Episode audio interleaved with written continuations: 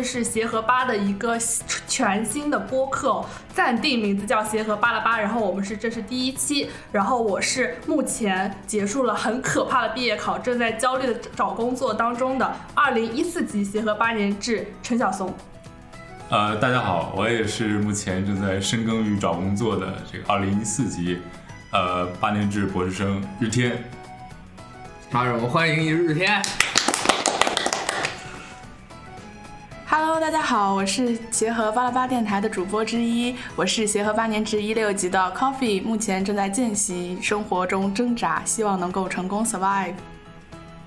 啊，大家好，应该很多人对我的声音比较熟悉啊。没有，我不熟悉。大家好，我是八年制二零一六级的缪，然后目前在妇科的门诊刚刚结束，马上要去寄寄生组。然后这次也非常高兴受受到邀请来参加协和巴拉巴电台，也会成为常驻主播之一，希望能跟大家聊得开心。用鼓掌来结束我们这一段尴尬的自我介绍。哎，然后呢，因为是我们这个巴拉巴开篇巨制第一批，然后我们最近的主题是要结合最近很火的这个综艺《令人心动的 offer 三》，然后它是针对一个医学生的一个综艺，不知道你们现在有没有看过？我最近有看哎，我感觉还嗯，你为什么一个北方人突然有了台湾腔？没有啊，我就是这个说话方式啦。然后，嗯嗯，然后这个心动的 offer 三让我们觉得医学生很有感触，然后所以我们想说这一期内容来分享一下我们这我们这四个现在就是一四级和一六级不同年资的医学生对这个综艺的一些看法和一些故事。你们对里面的人有什么了解吗？啊，对，就因为我最近正好在看《令人心动的 offer》嘛，不要问为什么见习内科见习同学有时间看，问就是吃饭的时候看的。呃，就是我对其中几个人还蛮有印象的，比如说那个高尚，他就是是一个呃沈阳医学院毕业的，他现在是一个就是相当于是同等学历硕士在读，然后从节目中就可以看出来他其实很有临床经验，比如说他能一下子反应上来阿司匹林的 loading dose，我觉得就是我都反应不出来的那种，因为你还没有转系内科。对，是的，我感觉就是就是看可以看出来他临床经验就很丰富的那种。比如说王蕊，他是西交大八年制的，就是一个红棕榈实验班的。那他们的学制可能跟我们比较像，都是八年制的那种学制。啊，然后我对他印象比较深，是因为我也是西安人。对对对对对，所以就是嗯，感觉这个小姐姐也蛮有趣的。啊，比如说还有几个神外三子，对，就是有三个男生，他们是神外的。他们的话，我感觉就是有不同的教育背景吧。呃，因为我本身也是神外的，所以我还会比较喜欢，就是看他们那个神外的 part。我们之后也可以继续，就是再聊一聊，大家应该也会有自己的想法。我发现我们组里四个人有两个都是神外的。是的，是的。学弟选了哪个科？我在新内。哦，新内。新内有了。好的，只有我这一个人和这些科室是没有关系的，格格不入的我。嗯。然后我觉得那个李不言就是特别特别的搞笑。很真实哦，对他很真实，他很真实。对我印象特别是他面试之前拍了他，也不知道是故故意剪辑或者什么。他面试前就是那个，不是，就是他那个准备，然后跟开嗓一样。对对对对对对，嗯嗯，非常有趣。李不言他是哦，他哦他是那个从临床转到了科研型，然后科研型待了几年，又又想回到临床的一个人。对。我印象深刻的是说他那个吃盒饭的时候，然后也不等领导，是他先吃了，嗯，然后那个观察区的那些那个嘉宾们就说他觉得他很做作，就饿了就先吃这样子。对，反内卷达人。反内卷达人真的很真实，也不会因为上了这个综艺而去故意做作的展示怎么怎么样一面。爱了爱了。嗯。然后我们注意到这里面其实呃每一个医学生他们的学历都不太一样，他们有呃八年制的，然后也有五年制的，然后也有呃就是专硕、学硕这些。然后我们让日天来给我们介绍一下这些呃学制有什么不同吧。好啊，呃其实我们最了解的就是我们所在的这个八年制，呃就是因为我们一直在这个体系内，但其实呃八年制的意思就是说我们呃这个八年从本硕博一直读。然后最后是以博士学拿到博士学位毕业，呃，但是其实各个学校的八年制是有不同的。比如说像我们的八年制呢，就是前面二点五年，就是两年半的时间是在呃一个学校读预科，然后后面五年半的时间是在医学院，呃，专门去学一些临床方面的知识。然后现在呢，我们还有一个学制叫做呃四加四，就是跟我们可能也是八年，但是他们呢是四年呃四年本科，是在其他学校，在其他专业，比如说可能跨度很大的工科、理科都有可能。然后呢，四年之后，然后他回来，然后也也想也想报考医学院，也想当一名医生，然后就回来读医学院，再从再用四年的时间拿到医学博士学位。呃，这个可能和国外的比较像，国外的医学院一般是不招收呃这个本科生的，他只招收这个从其他学校、其他专业考过来的专门想学医的这种呃本科生。呃，然后呃还有一种呢叫做学呃专硕和刚才说专硕和学硕。呃，这两个呢，就是呃，可能学制稍稍微更长一些，他们可能像是医学院读的本科是五年制的，然后到其他医院或者医学院进行进一步的深耕，然后比如说会包括呃三年的研究生期间，然后以及三年的博士，呃，经过这几年培训呢，他们就成为一个呃可能更具有临床经验，同时呢，可能科科可能科研上更有建树的一名医学生，所以在毕业呃在毕业之际。啊，尤其是我跟这个小狗排草，我们 我叫小松，对不起，呃，我的另外一个网名就是小狗排草，呃，就可能跟我和小怂一样，就是在毕业之际呢，就是我们对这个很有很有感触，我们也会自己比较各个学制的呃同学有什么样的差别，这个我们在后面可以细聊。然后刚才聊到这个学制，其实这里面像冯冯琛是吧？前鼻音后鼻音我分不清了。冯琛，冯琛，OK，我是一个苏州人，我分不清前后鼻音。然后冯琛他是一个学学硕是吧？啊，所以他节目里面写的这个临床经验是零。然后像刘畅他也是一个，他是个八年制，但是好像是搞搞科研为主的一个八年制。是的。然后，嗯，然后我就很印象深刻的是，他在有一期和刘畅一起去心内，然后好像是一个床旁问诊的时候，他就会明显的比高尚这样一个在临床上转的人，他的那个问诊就会有点尴尬，然后也不知道问什么，略显稚嫩。对，然后又让我想起了我第一次问第一次问诊的时候，咪你说一下，因为你现在好像离。离 SP 啊，然后离这些问诊还比较近，因为我现在已经是老油条了。你可以说一下，你第一次问诊的时候，可以是跟 SP 啊，或者是真的患者的时候有什么特别的故事？其实就是可能大多数同学跟第一次问诊的时候，还是和 SP，就我们说标准化病人之间问。但是非常意外的是，我第一次问诊的时候就已经是和真实的病人去了解情况了。呃，相对于我们当时的病史采集，我们那个时候其实是一个签知情同意书的情况下去和病人聊天。呃，基本可以这么说吧，就是照本宣科的基础上，又非常的紧张和这个不安，因为很多时候你去跟病人聊天的时候。呃，至少在第一次的时候，就是自己什么都不会，或者自自己稍微懂那么一点点，但是讲出来的时候又会啊，就可能就是茶茶壶里煮饺子，就完全讲不出来，然后只能对着那个已经印好的执行同意，然后逐字逐句的去讲给病人听。嗯，到呃第一次快结束的时候，病人非常。这整个过程当中跟我说了大概三到五次，说：“哎呀，小医生，我们不紧张，我们慢慢来。你看还需要我补充什么？” 呃，确实，第一次的问诊情况又尴尬又痛苦，大概就这个样子。因为这个这个事情熟能生巧，我们刚开始也是，呃，可能没有一个很好的这个体，就是病病病史体系的时候，就会把自己学过的东西一股脑的抛给患者。然后可能这个过程呢又没有反馈，可能我们之之间呢就会达到一个不是很好的问诊的效果，所以我觉得这个问诊还真的是一个很很很过硬的这个临床技巧，对，很磨砺人，是的。我我记得 SP 就是 SP 分好多种，因为我们一开始进入临床之前会有一个诊断学，然后你就需要去跟一个演员吧，他假装自己患者，然后需要去问诊。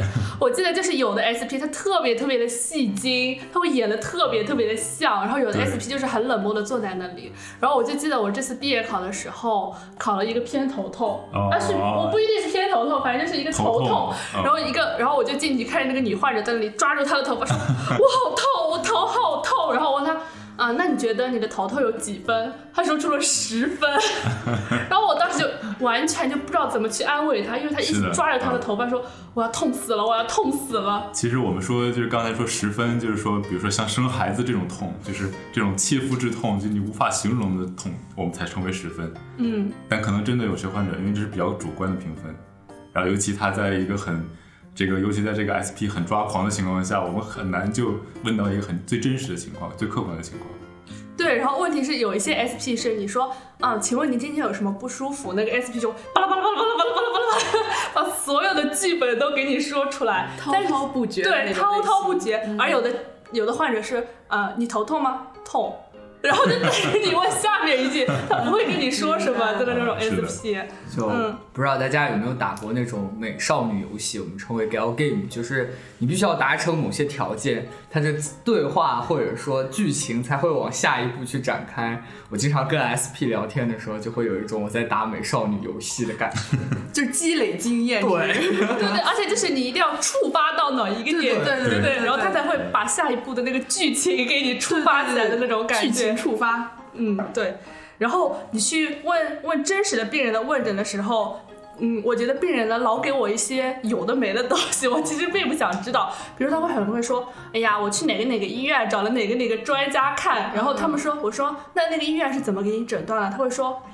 查了一通，什么也没有查出来。对，这就很像那个刘畅在去问诊的时候，就是病人会不拉不拉不拉说一通，然后他也抓不到重点，然后就会跟着病人的思路走。我觉得我第一次问诊也是这种感觉，就感觉病人会因为很焦虑，我觉得生病的患者都会很焦虑，然后他们就会向你输出很多他觉得都有用的东西，但实际上很多都是他在描述他的生活呀、他的经历呀，但其实和他的病情并没有很相关。是的，对，我觉得这也是我们在问诊中需要不断磨练自己。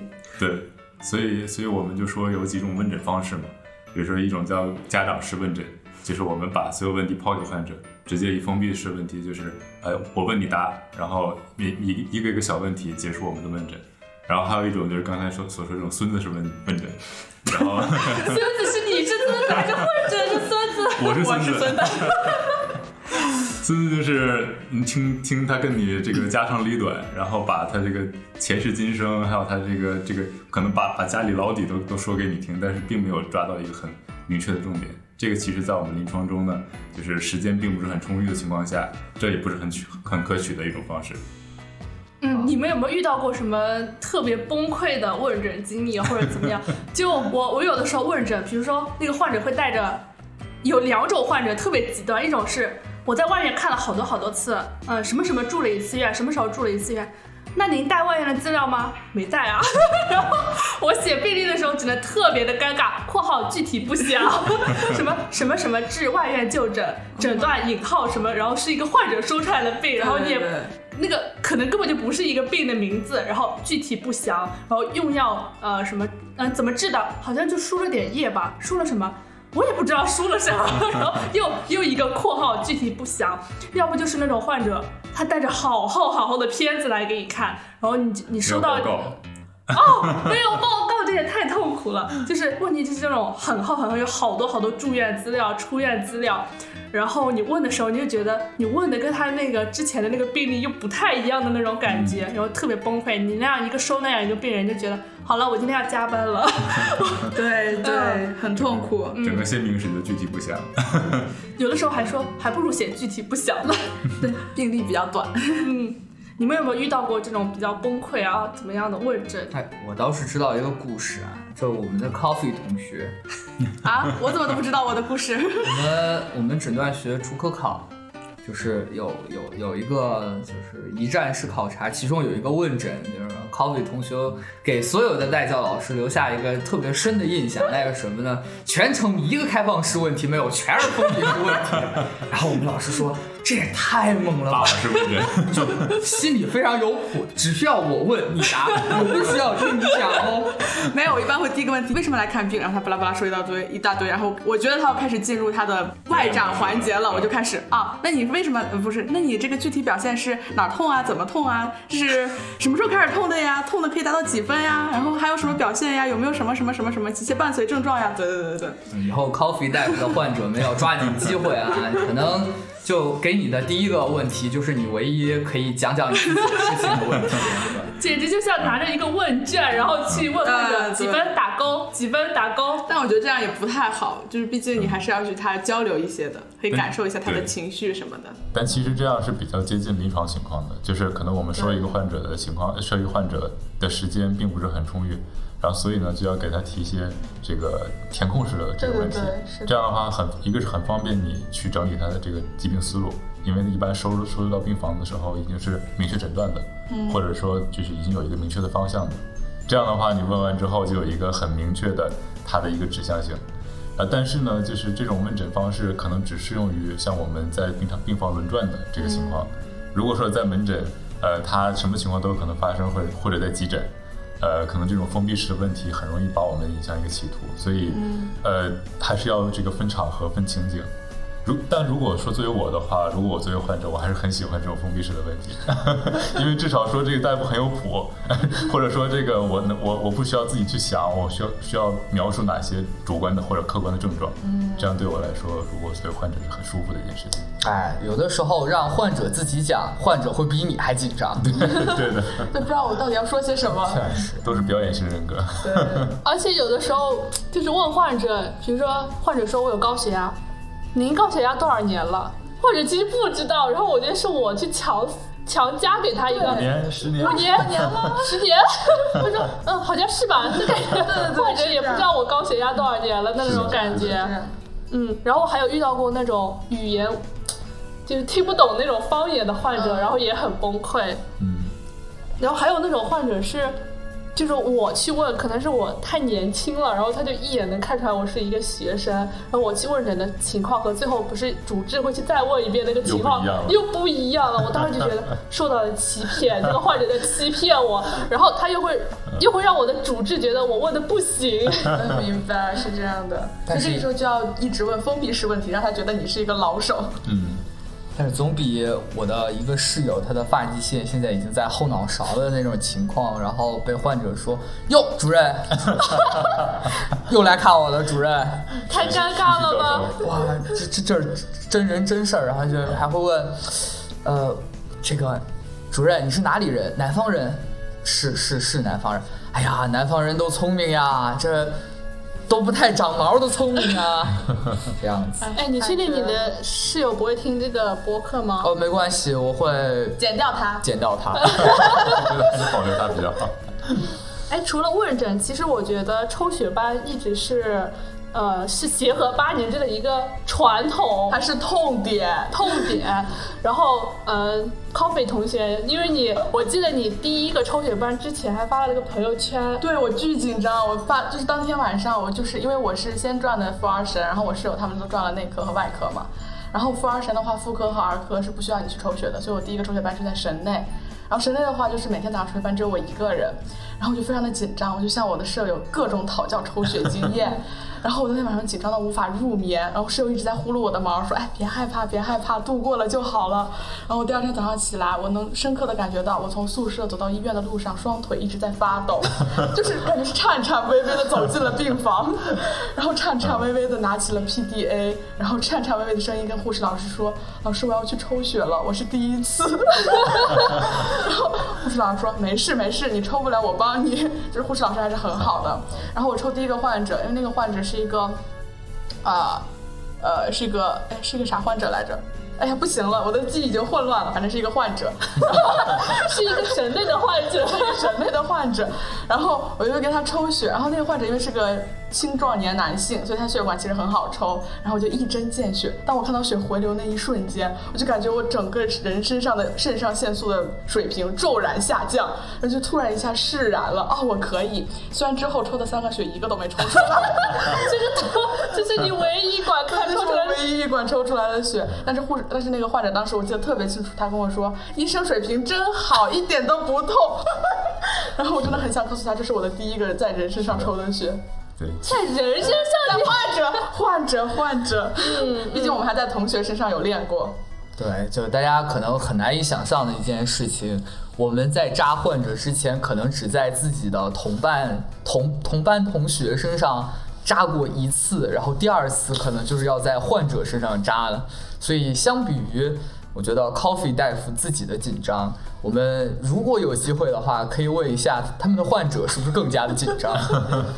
是的，其实当时我们在，我还记得当时我们第一次练的时候，互相同学呃相互扎嘛，因为我平时这个就是这个有一有一些这个运动习惯，然后这个血管青壮年男性，我是青壮年男性，这个血管非常好抽，大家都会挑这个比较好抽的这个同学下手，所以我这个手双手都被扎 扎了三针，扎了扎了三针左右，然后当时这个有有些同学其实还是这个呃。怎么说呢？因为第一次比较紧张啊，他进去之后，呃，呃，见血之后，他就他就手抽手就收回去了，然后所以当时这个血流了一满出，特别像凶案现场，所以当时这第一次给我的抽血的被抽血的这个感官不是很理想，然后结果呢，呃，第一次我第一次抽血是在呼吸科，因为呼吸科的患者很多都是老年人。然后，而且其实其实很多老年人他是很慈祥的。他说：“没事，孩子，你抽吧。我我能看出你是经验不多，但是呃，毕竟我们在协和这个有这个传统，我我会给你这个当教学的工具，当教学的这个呃给你施教，然后会告诉你，因为我也是久经沙场的，我会告诉你怎么抽最合适。真的是真的是一个当时一个老奶奶这么说。”然后我就感觉哎放心了一些，但还是没有抽出来，因为 因为我觉得抽血是一个，呃，尤其第一次它没有血管是一个呃在皮下的，没没法去直视下去看它的深浅，所以你需要去尝试，然后需要去，比如对于老年人，我们可能进针要平一些，这样的话不不至于因为它血管比较脆，不至于扎透。然后对于年轻人呢，我们可能要要下手重一些。这样的话，可能它这个血管呢，就是这个弹性会强一些，这样我们能更好的进去。所以我觉得真的是在临床经验、临床实践中要积累经验的。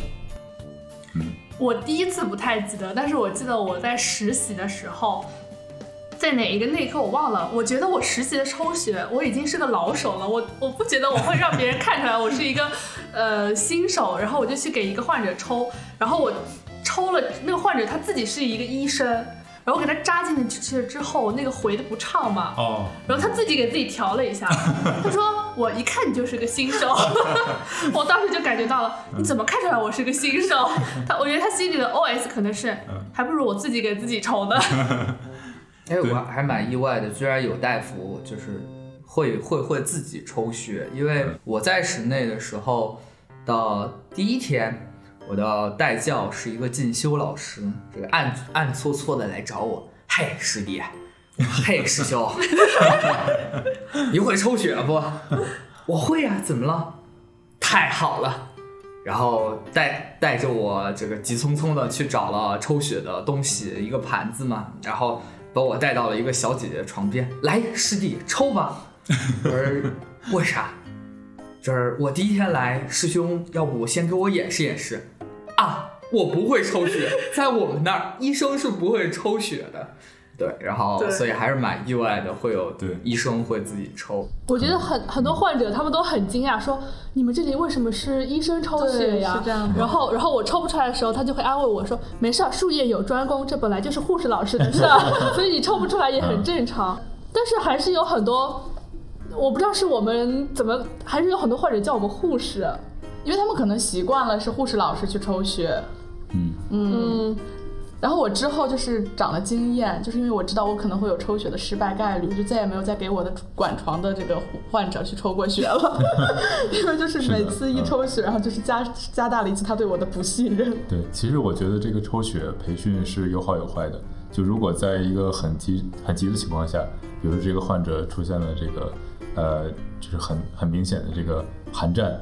然后发热，嗯，然后这时候可能你就需要去，呃，可能就晚上你自己一个人，你需要给他抽血培养，然后去抽其他的血血项，然后可能护士在忙别的事情，我们相互配合，这样的话所有人都能上战场，这是一个很好的事情，嗯。但是话说回来，就是刚才你说那个对给你的这个管所管的病人抽血的这个事情，我觉得也是一个弊端，因为因为这个因为抽我们抽血其实是呃没有护士那么熟练，然后而且有一定失败概率的。所以这样会，如果是自己的主管主管病人的话，然后很容易增加这种不信任。嗯，如果第一次，因为我就有一次经验是在呃风湿免疫，当时我的一个患者他明显的这个有头痛的情况，当时就要给他抽血培养，怀疑是感染。然后呃，当时我给他抽血，因为他头痛的时候血管是痉挛的，然后很难抽出来。然后我就试了第一针，因为这种情况下就是他们在在做别的事情，可能在呃开放经静脉通路，然后我这边去做一个很微不足道的一个抽血。我认为微不足道，但其实并没有抽出来，然后就被患者记住了。结果那一个月，就所有操作他都不让我靠前，就是会增会增加这种不信任感。但其实呢，作为主管医生，我们还是要跟患者多接触、多询问。如果建立了一个很不好的开头的话。会很影响这个医患的关系，还有后面治疗过程。所以说还要精进我们自己的技术。那倒是，那倒是。因为有一次我问，有有一次我给一个患者抽血，他问我说：“你们平时是怎么练的呀？你们是不是同学之间互相扎？”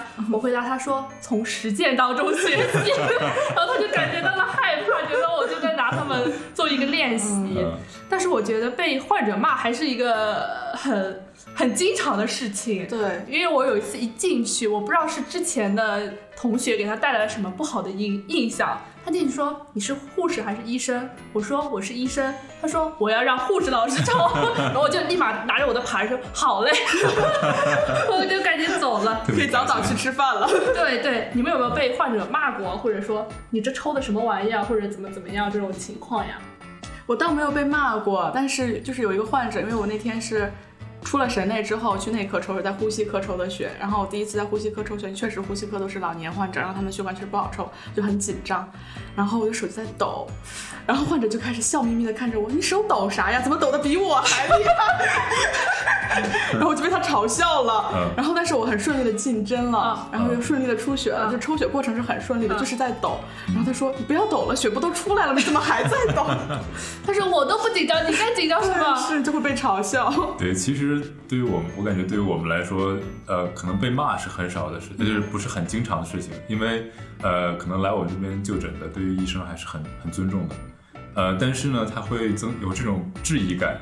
但这个质疑可能是我们作为刚入入入临床或者在实践中作为小大夫这样一个角一个角色，呃，并不是很能呃接受，或者是让自己很很能很快的适应的这样一个一个心理状态。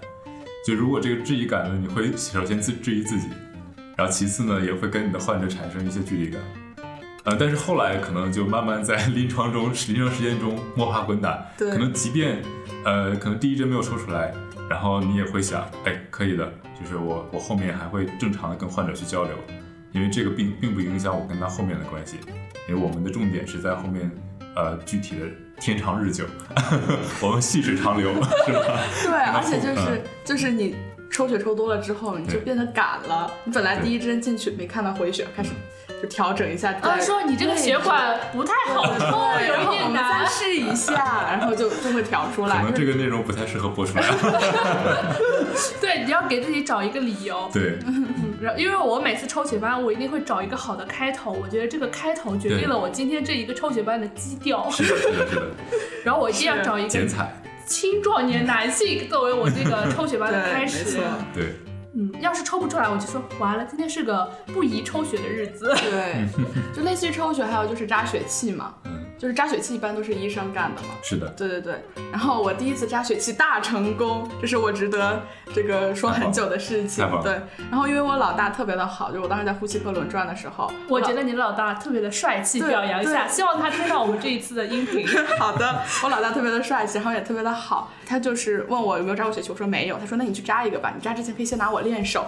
对，他说我可以先拿他练手，然后我当时都惊呆了。这不是那个呃《恶作剧之吻》，你有没有看过那个袁湘琴和江直树？然后袁湘琴她不是护士吗？对，她要抽血，江直说抽我的，这是不是可以发展成一段罗曼蒂克的爱情？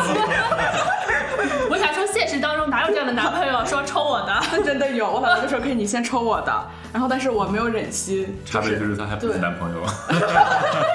不忍心，他就是客气一下，就客气一下，说算了算了，没关系。然后我们正好就有个患者，他就比较急，然后师姐就说：“那你去抽一下吧。”然后我就去抽了，他就在一旁指导我，就给予我非常大的力量，然后帮我。我确定了位置之后，他自己也摸了一下，说：“没事儿，可以，我觉得可以，你就在这抽吧。”就非常的顺利，然后就一针扎出来了，厉害，厉害了，太厉害了！血气简直就是我一身的痛。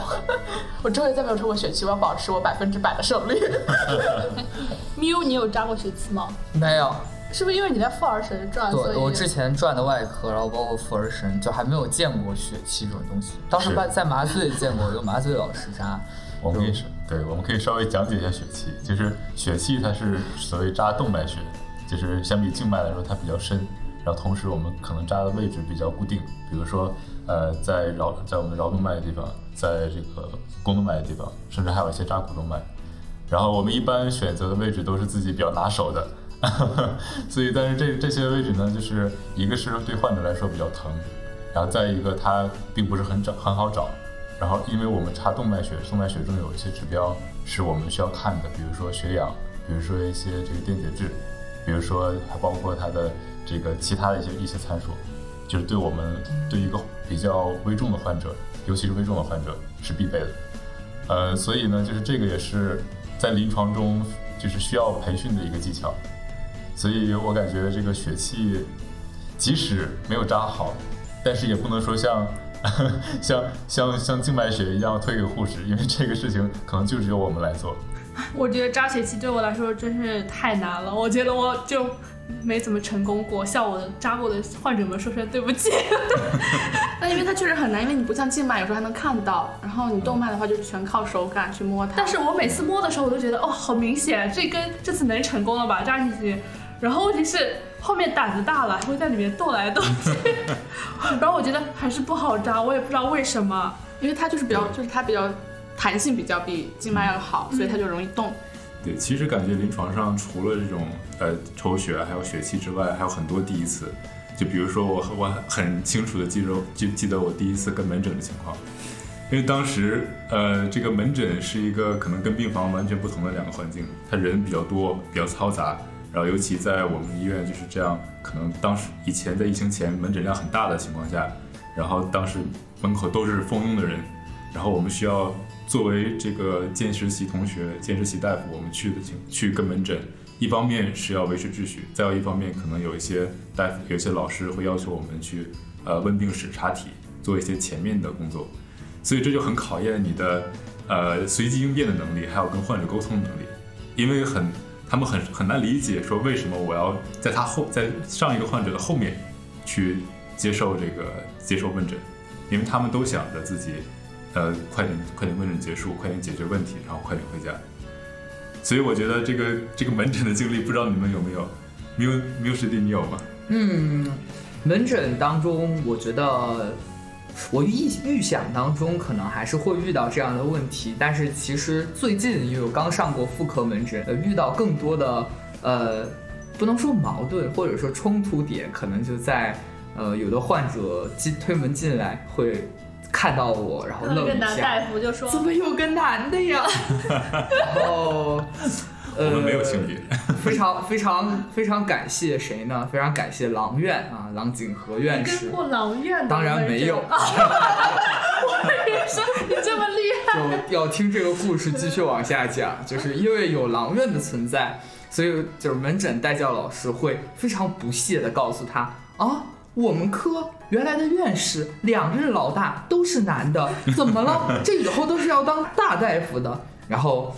会有患者坚持要男生回避，然后我就会躲到门诊的走廊上去看早上的太阳。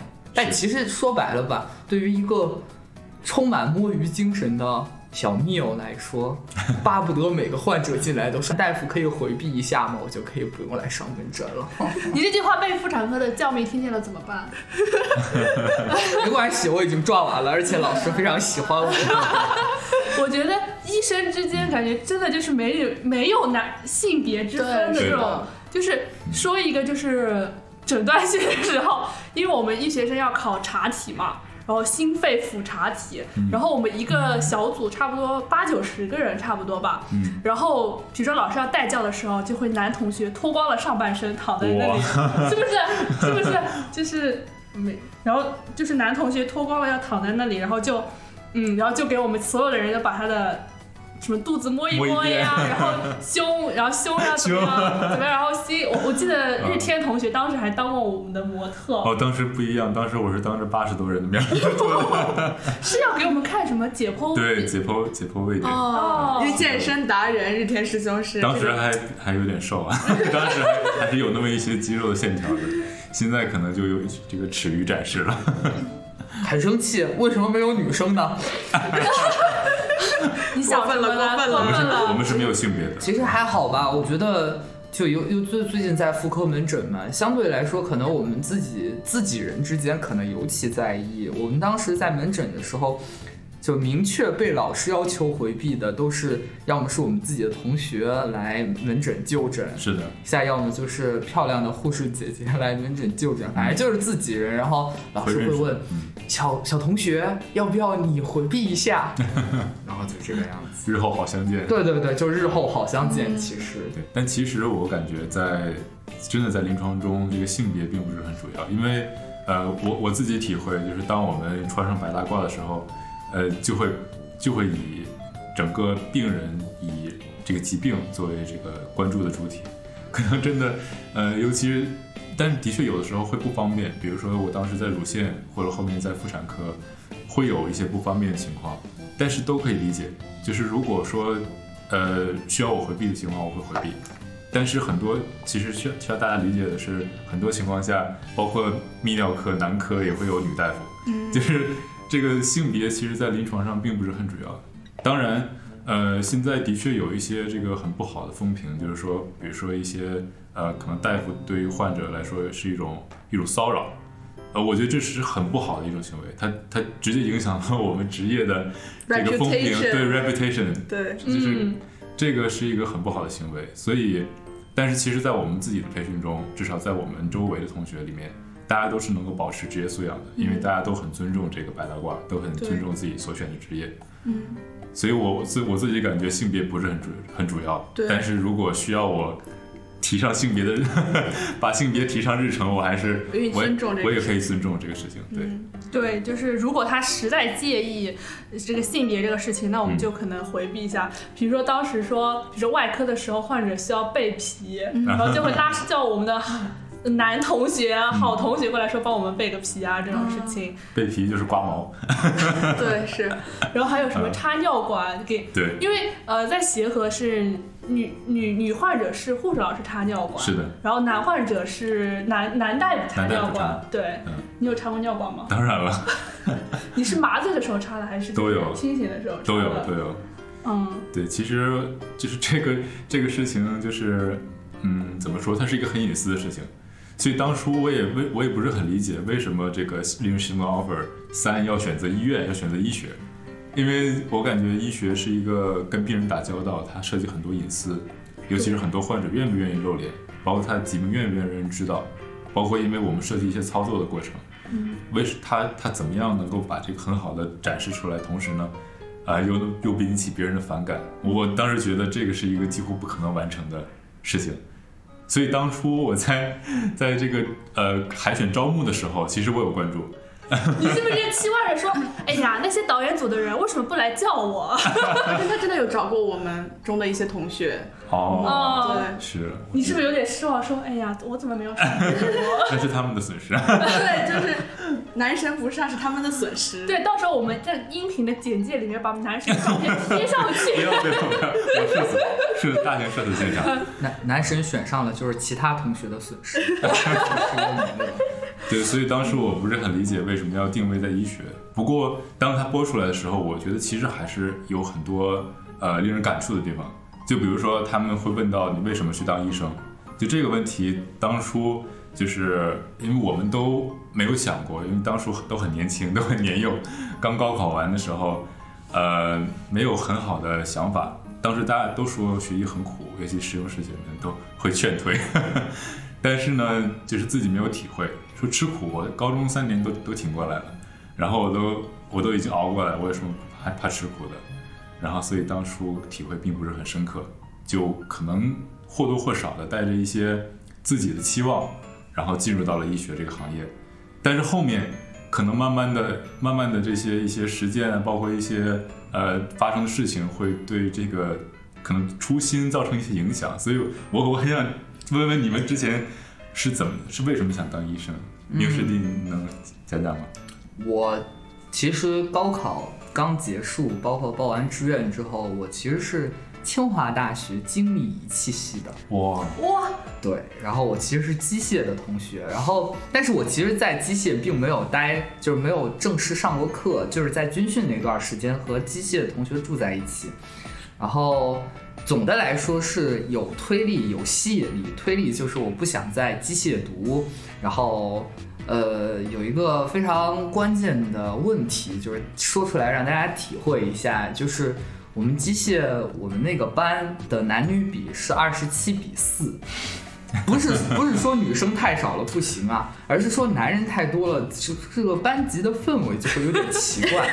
猛男班，就就我们班除了就是我们班的男生凑在一起就是。话题永远只有两个，就非常的无趣，但又非常的嗯，就是哪两个话题呢？就是游戏跟女人。我刚也是想，应该是这两个吧。太真实了。我不是一个很能融入这样集体的人，虽然我的心里可能也只有游戏和女人，但我羞于启齿，不想摆到台面上说。对，然后再另外一方面，一个推理就是，呃，我当时其实对读书并不怎么很感兴趣，然后呢，我的父亲就把我放到了我们老家。然后我们家还有在农村就是种地的，啊，就是我的姥姥姥爷还在农村，然后我去体验了一下农耕的生活，就意识到了自己该读书了。除除了读书之外，别的什么都不能做，就是完全是吃不了那种辛苦。所以后来就是大家说学医苦也好，学医怎么样好，我觉得和那种辛苦来比，还是两种辛苦。我可能更愿意吃这种幸福的苦。呃，对，其实我感觉这个苦就也分很很多方面。就像他们在那个 offer 三里面说的很多的一点，就是当医生的满足感，满足感很强。当一个患者这个充满痛苦进到医院，然后带着笑容离开医院，这个过程你就是这个幸福感、成就感是很大的。所以，呃，最开始其实我我我选择当医生，一方面。呃，是有家庭因素，就是呃，我我的父亲是一名中医，所以当时我其实是为了跟他抬杠，我说，想说西医比中医好。对，我当时一直觉得，我一直觉得他在在危言耸听，就是我要通过我的行为去去去去反抗他，但可能当时是青春期的一个表现吧。呃，后来呢，其实我觉得在当学了西医之后，就因为在不断的去修改自己的初心嘛。最开始可能是一个很幼稚的原因，但后来当接触这到这个行业里面，我发现，呃，的确是一个是这个成就感很高，再一个不管不管你是在哪个部门，就是像我们作为实见实习大夫，然后像他们作为后面成为一个很成熟的大夫，或者像这个医院里面里医院里面一些辅助科室，然后以及就甚至说我们这个其实外勤外勤人员外勤老师在我们医院中也起着很重要的角色。我我感觉，如果这医院里面少了任何一个环节，都是不能不能正常正常维维持运转的。所以我感觉这个是我我的一个很学呃，我现在对于医学的一个很呃一个修正吧。就我认为这是一个很团体的事情，这是一个需要大家齐心合力的事情。而这个团体过程中呢，每个人都能发挥自己最大的作用。然后，所以这是呃，我感觉医生医医护人员作为一个团体来说。就是它比较吸引人的一个地方，你从来不是一个人单打独斗，总有一群人在你背后支持你。对，你会拥有一个强大的 backup。是的，是的。其实我觉得我选医生没有为什么，就是觉得没什么可选的，都不擅长。对，我觉得我都不擅长，因为你说让我去学一个工科计算机类，我觉得。我没有那个脑子，我不行。然后文科我不喜欢，我语文可差了。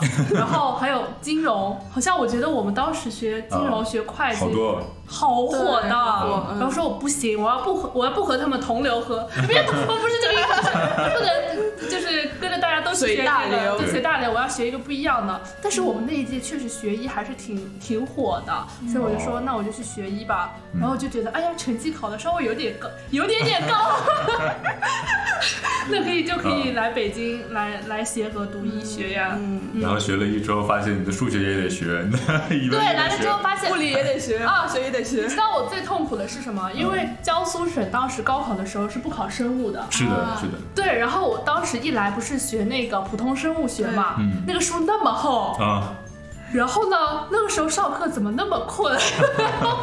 到最后我记得我的普生考了七十多分，好像是倒数第三还第四名，我当时受到了严重的打击。那还好，我我也也就七十五分。我觉得我什么都不会，那些生物我已经忘光了，嗯太难了。嗯，康斐，你为什么学医？当时我的心路历程和小怂有点像，就是，但但是跟日天师兄也有点像，因为我爸妈都是医生，然后所以从小的话接触医生这个职业会接触的比较多吧。但是除此之外，我感觉当时更大的一个推力是我看了一本书，是我爸推荐给我的，叫《心外传奇》。哦就大家如果想看，也可以看这本书，写的还蛮好的是。小说还是不是，是一个类似于心脏移植的一个嗯嗯一个计时的一个一个好的，一个类似于那种传记类似的一个书。然后我看完那本书之后就觉得人体好神奇，医学好神奇，然后而且会非常有成就感，就是挽救一个生命的那一瞬间，你会觉得很神奇。然后因为这个事情，我还看了很多关于心脏移植的纪录片，就会就是那种。分秒必争的感激、紧迫感和挽救一个生命的那种愉悦和幸福感，我会觉得很激励我，所以我当时就非常的想学医。但其实我爸我妈非常的不支持我这个决定，然后因为他们觉得，啊，当时分稍微有点高，我 爸我妈就说你应该去学经管啊，就是大热行业。是然后那你的分真的很高，经管是一个分很高的专业。嗯，哎呀，习惯了，大家大家听一听就好。我一个人在这听他们三个凡尔赛，真的挺难受的。嗯，然后对，所以但是我当时也就是那种 反叛，我就不听你们的，我就觉得我的决定是正确的，然后我就一头扎了进去，然后就选择了医学。对，然后呃，但是吧，就是可能第二年还好，尤其是刚来协和这边之后，就会觉得其实落差会有一点落差，和自己想象中的不太一样。是，对，所以我曾经也打过就是出去实习的念头，然后嗯，回归金金融是吗？对对对对。但是后来就是，但是后来真正进入见见习之后，就会发现其实医学还是一个，呃，充满满足感、充满人文人文温情的一个学科，就是你从中可能获得更多的是一种精神上的喜悦和幸福感。对而且就是之前听到一句话，就是可能很俗套，他们说现在还在当医生的人，可能都是骨子里有一种英雄主义的人。嗯，就是怎么说呢？这句话虽然很很咯噔，啊但是其实有那么一点道理的。对，但是反正现在还在医学这条路上坚持，也会觉得说这条路可能是我最终会想往下走的一条路。嗯，嗯，真棒。好感动！我突然觉得我们四个好感动，我们四个是四个英雄坐在这里聊天。嗯 不要这样，我们不配英雄，暂时还不配英雄这个词。对，但是我觉得就是医学，特别是你呃轮转的这两年，见实习这两年，真的会有的时候觉得当医生很不错，特别是患者来。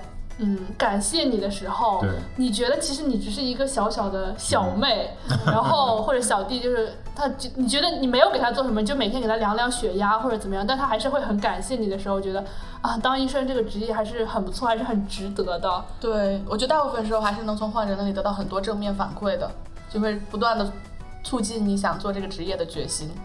但是我记得就是是前年，就是有啊很多伤医事件出现了之后，是然后我就记得那时候我朋友圈里那几篇推送就就被转发的特别特别多。对，包括我们当时也写了一个，也写了一个新闻稿，相当于。嗯嗯，对，一开始嗯我就记得有急诊的那个医生被被杀，然后还有陶勇，好好像后面还有，对，就陆陆续续那段时间，好像有很多起这样的伤医事件。嗯，对，然后当时问题是有一，当时比较不开心的是，感觉关注这个事情的就是只有医生这个群体，是的，对，自说自话。对，自说自感觉是我话。们自己群体内的一种狂欢，但其实社会没有什么太大的关注。对。包括这几件事情后续的处理处理，就是感觉确实，呃，可能会我们自己会觉得有点，对对对，对。嗯，但是呢，其实我觉得，呃，这个就是在于一个呃，就可能我们的职业，包括我们怎么成长这个过程，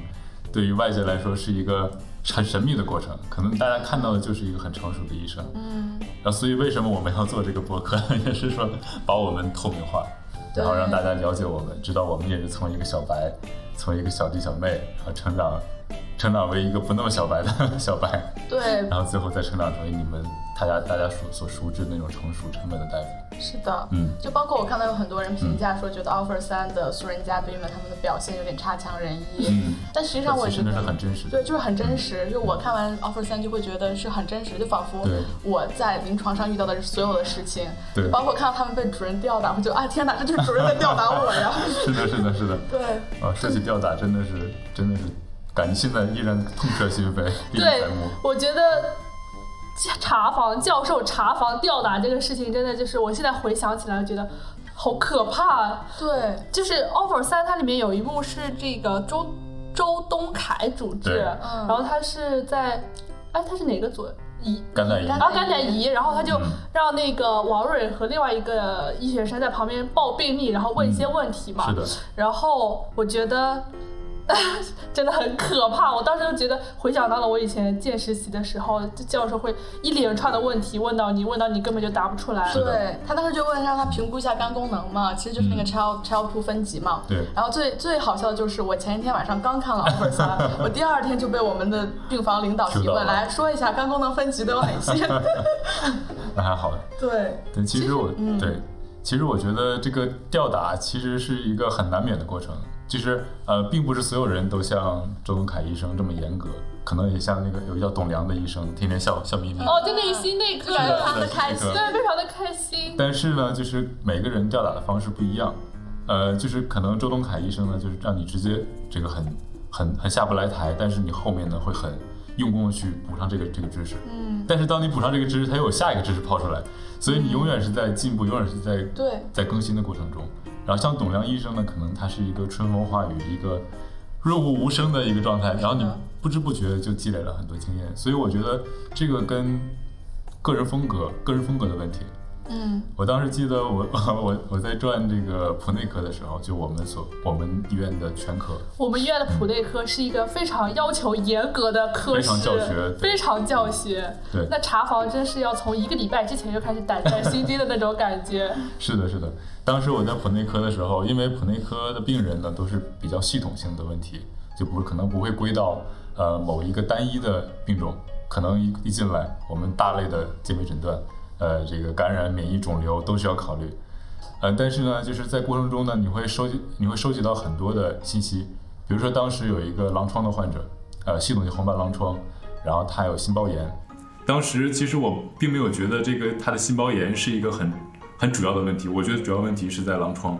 但是呢，就是当时的呃带呃当时的主治医生带组主治医生就在心包炎上问了我很多问题，当时我很不理解，但是随着后面患者在住院过程中，他不断一次一次不断的这个因为心包心包炎、心包积液的问题，而而而需要处理的时候，我真我真的发现，就是对于每一个知识点，对于一个每一个患者，你都有可学习的点，而且都需要掌握的很细致，这才是一个呃管理患者的态度对，啊。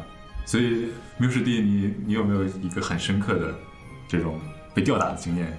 哎，这 就不得不提到我们有爱的心内科了。这个我还没有在心内科转过，我还没有转过内科，但是这个因为我的课题组是心内的课题组，然后有的时候会去看看患者，查查房。非常不幸的是，有一次去找患者的时候，刚好赶到赶上了这个心内科的查房，然后我就在那儿往前走也不是，往后退也不是，然后就被查房老师看到了，应该是查房教授吧，然后点，哎，你你是来干什么的？我要找一下某某床的患者。哦，病历看过了吗？看过了，那你来报一下吧。然后就经历了非常痛苦的。就以这个记忆已经让我痛苦到我已经回想不起来具体的回忆了，但是我依然现在想起来还有那种面红耳赤、心跳加速，然后额头出冷汗的这种情况。然后我觉得还好吧，吊打本身就是一个非常常见的事情，因为你不可能跟一个干了这个专科或者某一个专科疾病干了十多年的人，他总能找到你知识上的漏洞。而我看的那几页书，说实话呢，薄薄几页，哪里应付得过来呢？但是当你被吊打的时候，你就会说这个都这个知识我怎么能不会？而且每次被吊打完之后，这个知识你都会印象深。对，就是一旦吊打完，你就觉得这个永远刻在你脑子里面根本，忘不掉。就你场景相关嗯，。你普通看一下，就是根本就没有什么印象。是的，嗯我记得我见习的时候，当时说，比如说周几教授要来查房了，嗯前一天我会。就是会认真的回顾那个患者的病历，然后会把说可能吊打的点，然后就 啊我要背一下怎么怎么样。结果到第二天发现你的这些努力都是没有用的，是这样的。你永远不知道在哪个点上会吊打你。然后从一开始就是很紧张，完了完了，到后面就已经脸皮已经厚了。随便吧，就是说我不知道很正常。但是我要不断的学习。对对，我知道了，教授们就不能从调导上面获得满足感了。对，会的全部考，考的全部会。对，就像就像刚开始学诊断学、学内外学的时候，嗯，考试前一天晚上，我记得当以前我还会熬夜看，对，或者我早上会就是五点多起来说 啊我要抱佛脚，然后就开始看看看。但我现在考已经就是，嗯，重在平时积累，全靠本能。。对，全靠本能，就哎已经没有用了，我已经躺平了这种感觉是。不，那时候说明知识已经在你的脑里融会贯通。对，其实对说起这个，呃，所以我就是需要 Q 一下我们现在的这个学制，就是我们其实呃虽然说在临床呃见习和实习是两年的时间，但是在之前我们要学一年的诊断学，学半年的这个内科学和外科学，然后包括这个妇产科、儿科、神经科，我们都有专门的学科，要花很长时间去学习。然后在学习学习完书本之后呢，你可能感觉哇，我的知识已经累积到一个巅峰了，我可以随时接受任任何吊打。当然，这时候你进入了临床，然后你发现所有的知识更更更广阔的海洋在等着你。对，然后经过一实见习之后，然后我们每一个在协和，我们是有这个每就包括大大内科、大外科，还有妇产科、儿科、神经科，都是有出科考的。出科考的时候会把你的这个知识再重新凝练到一个前所未有的高度，但是你还是会被吊打。嗯嗯，对，所以现在感觉我们考试呢，就是书本上的东西其实还好，真的是看平时积累，然后临时再看一看细节的知识点。但是呢，最主要如果考不好的话是没面子，真的是没面子，在在医院在在老师面前抬不起头。对尤其是你撞过的科。对对对，就说到出科考，其实我印象很深刻的还是这个面试出科考。是的，呃，我先介绍一下，就是协和，比如说你见习完一年，或者呃见习和实习的时候，比如内科出科考，是这么一个形式，是大家呃三十多个同学在教室里面抽签，嗯就是我们一共有九个内科，是的，但是其实你，嗯，如果见习期一起加起来才赚八个，你有可能轮空一个。而且如果你是见习出科考的时候，你其实只赚了四个内科，但是是这九个内科一起抽签，然后抽完签了之后，你赶到那个科室，然后老师说你去问哪一床的病人，然后就给你半个小时问诊查体，半个小时写病历，然后接下来就是十几分钟老师来提问题啊，汇报病历这些。对，然后当时就会说，我我我就会考前去转发一个锦鲤，说让我抽到一个我会的科室。对。对，但是大家都会在考前互通有无，在各个各个病房里转。有哪些可能考的病人？小心被教务听到，别说了。不是，但是但是他们也是从这个那可是汪洋大海啊！比如说一个科可能给你五五个，乘以九个就是四十多个，你到后面你就觉得 啊，就根本随缘看不完了，，随缘了。随缘了，随缘了。嗯，然后我记得我那。那科见习的时候出科考抽到的是血液。哇，哦，但是我当时是转过的，我当时在西院转的吸血，我当时觉得，因为吸血是我第一个内科，对好快乐！我要夸一夸我当时的领导蔡领导，他真的就是人美又心善，然后就是我觉得西院转起来真的很快乐，可能就是没有东院病房这么多，嗯然后就很快乐，然后当时。嗯，学习还挺快乐。我就是我每一次就转完一个科，觉得哎呀，我真是这个科，我真是掌握的挺好的。等你出科考的时候，就觉得我啥也不会。嗯，对，但其实这个过程感觉就是训练是这个这个对能力的积累是很很迅速的，因为很很对比很明显的一个例子就是我当时第一个科是呼吸科，当时也要求我呃在早上查房的时候报病历，然后报的时候报的很长，然后也很啰嗦，然后也没有抓不到重点，当时就被教导了很多。但等到我从呃内科出科的时候，再去跟领导汇报病历的时候，然后就能很快的抓到重点，然后也知道他想听什么，然后也知道我该去重点问什么。就我觉得这个是在在我们前期学那么多汪洋大海里面，又又捞出一些这个这个这一些就是怎么说孤岛，这个扶贫，就是让我们有重点抓手的地方。嗯，我觉得这是一个很好的凝练的过程。是的。我觉得就是，嗯，知识是一方面，但是我觉得这几年的临床的时间让我觉得，我跟患者的交流会更加的自然，会更加的淡定。就比如说早上抽血，我以前就很很机械的说，呃，给您抽血，我现在会说。你昨天晚上睡得怎么样呀？感觉还好吗？感觉还好吗？这几天发烧了吗？就是跟患者呃聊天，让他觉得我是一个有经验的医生。等我抽不出来的时候，他可能不会觉得有那么的悲伤。对，是的，嗯，进行一些化疗。对，化疗，化疗真的是一件很重要的事情。对，因为其实你说的，甭管你是作为实习大夫，还是作为这个主治医生，跟患者交流的时候，你们是同等地位的。他呃，你说的话他都会认真听，嗯，可能，但是呢，其实对于患者来说，他可能会节选片段，节选他想听的，比如说你说这个呃，你的病情啊，这个不是很不是很重，然后我们但是呢可能会出现一些风险，然后他可能脑袋里想全都是风险，风险风险对，风险，但是前面说不是很重，这个就忽略掉了，就是他们只听他们想听的，所以呢，我们需要不断反复的去交流，然后因为之前就是我我们其实，在呃，最开始学解剖的时候，都要求我们去呃学习解剖绘画，所以所以当时就我们有一个很有一些这个绘画创作的一些绘画功底，所以在临床中，我觉得这个绘画真的是一个很重要的事情，因为用图解释用图解的话，能够很清晰、很快速的跟患者交明交代明白问题，交代他讲讲解他的病情，包括说明我们后面怎么治疗，尤其对于外科，当然内科也很主要。对，就是我之前在像肝外啊，或者就是血管外，他们需要向患者解释这个手术是怎么做的，然后这个手术有哪些可能的并发症的时候，其实那些大夫们都是用绘画的这个方式去向患者解释的。然后在这个 offer 三里面，我真是印象深刻，就是有一个医学生，然后他因为是肝胆，嗯，哎呀，然后那个面试官就说：“那你来画一下这个肝胆，然后胰这样一个解剖位解剖。”位置，然后他当时好像就把那个移画在了，他的肝胆后面，穿了，就是好像没有跟他的那个连在一起。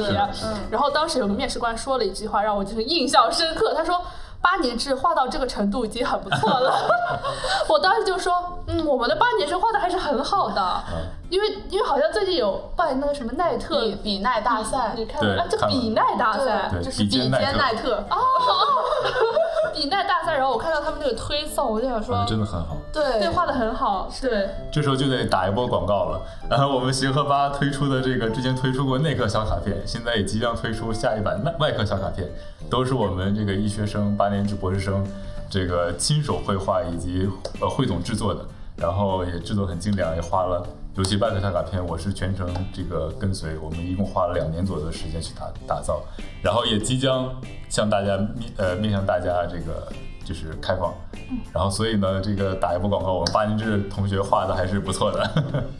对，我觉得那颗小卡片，还有包括我们之前的那个热销产品，那个菜板，我觉得协和吧，哎呀，这是自夸，自夸，觉得我们一直在做一些医学上能用到的一些东西。嗯嗯，画画这个事儿，因为我觉得当时我们学解剖的时候，还有专门要交作业，交那个画画的作业。对，是的，我就打分，还要放到最后的总评里面。啊。我我我就是很明显感到，就是我们一四级的时候，大家当时还是就是手手画为主。然后我我有的时候会看一下你们一五一六一七级的那些作品集，现在小孩子也太厉害了吧，都板绘，就是你画的也太好了吧。是。嗯，大家都好强，感觉自己在一个美院，而不是医学院。对，就是我们就是一个美院。到时候我们应该也也把那些作品是拿出来。好的。然后标题就叫做“八年智能画成这样，真的很不错 ”。对不起，王瑞同学。这个这个针对性有点强了。但是我想说，画画真的是一个嗯，比较实用的工具吧，在临床上其实也对是。可能除了绘画，就是我们这个医学生，我了解的同学吧，其实呃才艺方面真的是很很强大，就是呃我我们不妨说一下各自的这个这个特长。没有特长，不要康飞同学，康飞同你比较学没有平时特长喜欢干嘛？哦，喜欢摄影，对，就是主要是比较喜欢旅游，所以就会拍很多。都是疫情到你很多的照片要出不去了。嗯，国内有很多可以玩的地方呀，因为有一双发现美的眼睛。没错，没错。然后我我就比较喜欢运动嘛，比较喜欢打篮球。我，师兄画画也很好，师兄唱歌也很好。哎呀哎呀哎呀！我就等哪一句我就等你们在夸嘛。而且我觉得 他的外号叫协和陈坤，低配版陈坤。别别低配，别低配。人家觉得低配这个词就是嗯，高配版陈坤，而且彭于晏高配版彭晏。小松同学这个画画画的也是非常不错的。啊，对我推荐一下小熊的这个微店店铺。我有我有点店铺，但是我又不好意思在这里说，呃，到时候再说，有点太明显了。然后 Miu 同学，今天这一套设备都是 Miu 同学提供的，没错，对嗯，没有同学非常专业。虽然话有点少。啊，人民币玩家没有什么好吹的。然后这一期节目我们差不多聊了一个小时吧，然后这就是我们协和扒了扒这一个在我在我洗澡的时候想起来的名字的一个栏目。然后如果之后有什么大家有什么想听我们这样一群医学生来聊一聊的东西，你们可以在评论区里告诉我们，或者有什么想问的。然后我就想通过我们这一个播客，嗯，让大家聊到了解到医学生其实不是你们想的那样子的一群每天都在。呃，学习深耕读书的人，然后医学它并不是一个冷冷冰冰的学科是，它不是一个只在课本上学习的人，我们还是一个与人打交道的一门艺术。然后我觉得 offer 三其实也很好，就是把这样一个呃透明化了。对虽然他们现在能力并不是那么强，但嗯这是一个每个人必经的过程嘛。啊，好了，好，的我们第一期节目就到这里。之后我们请大家继续收听我们的节目，我们会继续为大家持续的分享医学生的生活。嗯，好，谢谢大家。谢谢大家。